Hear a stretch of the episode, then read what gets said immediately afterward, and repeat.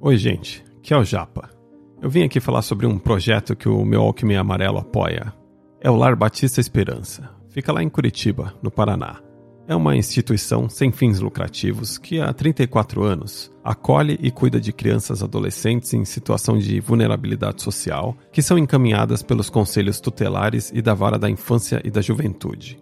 Falando de forma simples, são crianças vítimas de abandono, violência ou que tiveram seus laços familiares rompidos temporariamente.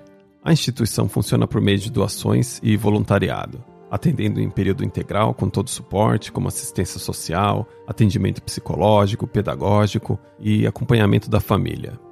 Para ajudar com doações em dinheiro, é só mandar um Pix. Olha que moderno. o CNPJ é 00 359 450 barra 0001-75. Vou até repetir, hein? 00359 450 barra 0001-75. E no site lbe.org.br ou no Instagram famíliaesperança.lbe você pode encontrar mais informações sobre outras formas de doação, como CPF na nota fiscal ou pelo imposto de renda, e também saber mais sobre o voluntariado. E quem contribuir com uma doação ou entrar no voluntariado, manda o teu nome e um recado sobre o que achou da LBE para eu ler aqui no podcast. Pode mandar no meu alquimeiamarelo.hotmail.com ou no meu Instagram, Alexandre Japa, underline MWA.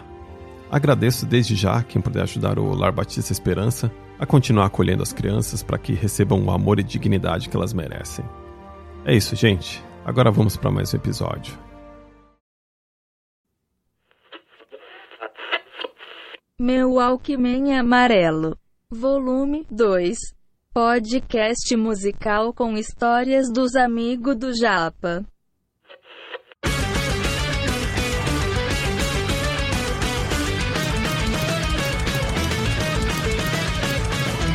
Olá, pessoas maravilhosas! Desculpa, Japa, não resisti. Vocês estão escutando Angels and Demons, do Angra.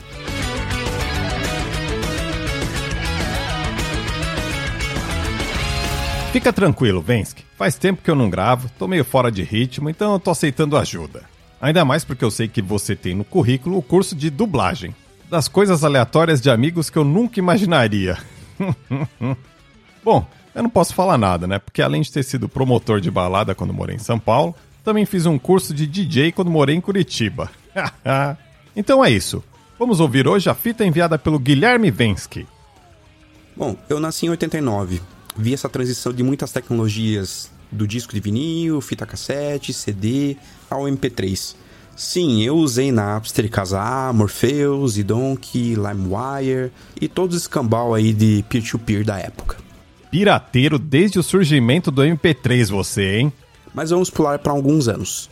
Lá por 2004. Eu tinha uns 15 anos e por mais que na época eu não quisesse admitir, eu era um nerd. Porque naquela época ninguém queria ser taxado como nerd mas vamos lá. Meu gosto musical estava em formação e todo como bom nerd. Às vezes, para tentar apagar de durão, ouvi muito rock e metal, que é basicamente o que eu escuto hoje. Era uma época que tinha MTV e tocava muito do estilo lá, indo do emo, hardcore, metal, enfim. Eu escutava música no PC do meu quarto, refúgio do pós-bullying que rolava na escola todo dia. É, Vince, que naquele tempo um dos caminhos para não sofrer bullying era ser o boleiro, né? Meio merda. Mas era real, infelizmente. Na real, eu acho que todo mundo deve ter sofrido bullying um dia, mas falando do nerd, já sabem, né? E qual a arma que o nerd tem para revidar de um bully? Bom, junto os produtos daquela época, PC, aquela onda hacker e eu acabei me deparando com um curso de hacker com videoaula e tudo em dois CDs. Um curso de hacker em CD. eu sei que você é bem mais novo do que eu, mas às vezes parece que não. Então um dia eu resolvi contra-atacar. O bully, no caso, né, esse piá que me atormentava, era um brutamonte e eu certamente apanharia dele se tentasse confrontar. Então adotei uma técnica mais apropriada para minha classe. Junto com um amigo que também sofria bullying desse piá, fizemos um plano. Por MSN, que estava no auge naquela época, a gente resolveu mandar um arquivo, um Trojan. Renomemos o arquivo para Pokémon, o nome, e colocamos uma imagenzinha de um Pikachu como ícone esse arquivo serviu como acesso para o computador dele. Então, a partir disso, a gente conseguiu descobrir o IP dele, né, do computador dele, enquanto a gente conversava com ele por MSN. Bom, ele tentou abrir o arquivo, clicou várias vezes e dizia que não funcionava nada. Ele mordeu a isca. Então começamos a segunda parte do plano. Abrimos a bandeja de CD, tocava uns bips no computador, mexia no mouse, no teclado. Paramos um tempo e no dia seguinte eu e meu amigo esperamos na escola para ver o que ele faria. Ouvimos ele conversando com o um grupinho de amigos dele que o PC dele estava possuído, fazendo coisas sozinho. Como a gente estudava de manhã, naquele dia à tarde gente resolveu fazer de novo a possessão. Ficamos dando print para ver o que ele estava fazendo, até que a oportunidade apareceu na nossa frente. O Piá, é, desculpa, Piá, para quem não sabe, quem não conhece, é como a gente chama menino aqui em Curitiba. Então ele começou a fazer algumas buscas estranhas. Já sabem, né? 15 anos, na flor da idade, internet, já pensou besteira, né? Pois é, a coisa piora. Ele estava buscando por zoofilia. Caraca, zoofilia. Meu, o rapaz naquela idade já tava na pira da interação íntima com animais. Socorro! Então, enquanto ele estava no site fazendo a busca, nós mandamos mensagem para ele, para ele abrir aquela janela da conversa para saber que era ele. Então, bingo, conseguimos. Print screen tirada. A tela com, com as coisas estranhas, a conversa no MSN mostrando que era ele. Passamos a foto para um CD, levamos para casa desse meu amigo, imprimimos e levamos para a escola no dia seguinte. Como era de praxe desse bully pentelhar a gente na saída do colégio, quando tinha poucas pessoas na sala ainda, essa era a nossa deixa. Ele veio pentelhar a gente e mostramos o papel com a imagem e lançamos a ameaça. Se continuar a encher nosso saco, vamos colar isso no mural. Só para contexto, esse mural, no caso, era um quadro de recados que tinha na sala para comunicados oficiais da escola. Mas já tinha virado um lugar de zoação e todo mundo olhava para ver qual era a próxima piada. O bully gelou, ficou branco e ficou perguntando como vocês conseguiram isso. Respondemos que tínhamos hackeado o computador dele e saímos correndo, né, pra não apanhar, né, também. Bom, fim da história. O bully bloqueou a gente no MSN e nunca mais encheu o nosso saco. Caraca, mesmo no momento de vingança, vocês serão bons meninos, viu? Porque olha, eu ia espalhar essa print screen por toda a escola, inclusive o caminho dele de ida e de volta para casa, sabe? Ia ter essa porcaria desse cartaz espalhado em todos os mercados da cidade. Sério, não mexe com satanás, moleque. Bom, pelo menos esse porra deixou vocês em paz, né?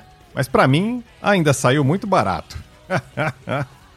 Valeu, Vensky, por mandar a sua história aqui pro meu Alckmin Amarelo. Demorou para sair, mas está saindo num bom momento aqui para minhas produções do podcast. Até semana que vem.